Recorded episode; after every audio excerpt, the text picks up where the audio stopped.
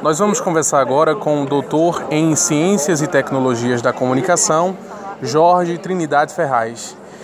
É, professor, eu gostaria de, de saber do senhor como é que tem sido para a audiência essas novas plataformas, novas tecnologias que têm surgido, a internet, a televisão, como é que tem se comportado nessa convergência para essa nova plataforma? Bom dia.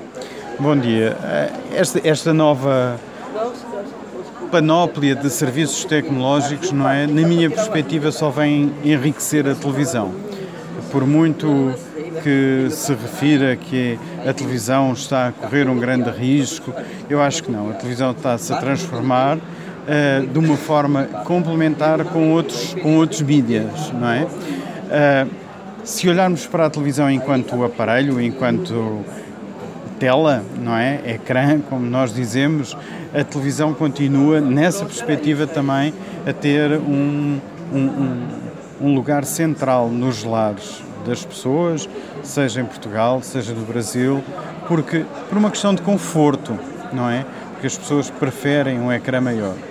Obviamente que se estivermos a falar de uma situação em que as pessoas não estão sozinhas, uh, aí os outros dispositivos, as outras segundas telas, os smartphones, os tablets, etc., garantem um menor nível de conforto visual, mas garantem uma maior privacidade, uma maior ubiquidade, porque são móveis, não é? Uh, mas todos estes elementos se interligam e há experiências muito interessantes a nível desta conectividade entre dispositivos.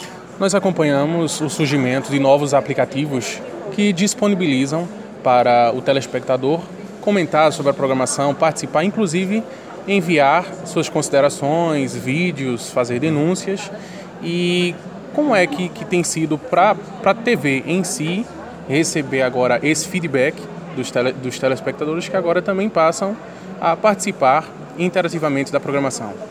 Pois é, é, algo muito, muito interessante e com muito potencial, não é? A televisão sempre teve este lado de sociabilização, não é? De servir como catalisador da comunicação interpessoal, os americanos chamam isto de water, de water cooler effect, não é? As pessoas em, em torno do, do bebedouro, não é? Juntam-se e falam um pouco sobre o que viram. O que acontece hoje em dia é que as pessoas não têm mais que esperar pelo dia seguinte ou pela hora seguinte para conversarem sobre a televisão, podem conversar no momento utilizando todas as outras telas, todo o seu smartphone, o seu tablet e, e, e muitos outros aplicativos, desde o Facebook, desde o Twitter, uh, o WhatsApp, como existe cá no Brasil, não é? E isso, do ponto de vista de mídia participativos, tem um aspecto interessantíssimo, nomeadamente do ponto de vista do jornal, não é? Porque o cidadão repórter passa a ter outra voz. Obviamente que existem sempre necessidade para haver uma edição uh, editorial correta e fiável das notícias, há necessidade sempre de haver uma regulação, mas que muitas vezes se autorregula, é um processo automático, digamos assim. Nós acompanhamos também os grandes meios de comunicação que estão convergindo, estão indo para várias plataformas. No caso da TV, com streams, é, os telespectadores que podem acompanhar a programação a qualquer momento. O senhor acha que o caminho é esse a ser seguido, que o futuro da TV vai estar nessas novas plataformas, vão estar todas interligadas? Sim, eu acredito que vão estar todas uh, interligadas e de uma forma cada vez mais eh, fácil para, para o usuário, não é? Uma coisa que tem acontecido nos últimos anos e que impulsiona muito essa conectividade é a ligação sem fios entre dispositivos, não é? Desde dispositivos como o Chromecast, da Google, a, a, a, da Apple TV, não é? Em que eu consigo, por wireless, enviar o que eu estou a ver no meu computador ou o que eu estou a ver no meu dispositivo portátil, no meu smartphone, para o grande ecrã e vice-versa, torna esta interconexão muito mais facilitada. Nós estamos quase a deixar de estar na era de ligar os dispositivos por cabo, não é? E realmente isso incrementa muito a conectividade.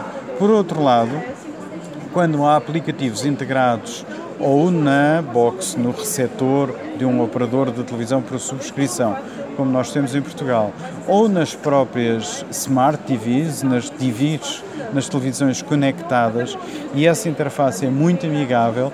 O uso de conteúdos provenientes de outras fontes, nomeadamente do YouTube, do Netflix, cresce exponencialmente. Há aqui um desafio do ponto de vista de pesquisa científica uh, que deve ser muito bem cuidado, que se trata da pesquisa unificada de fontes.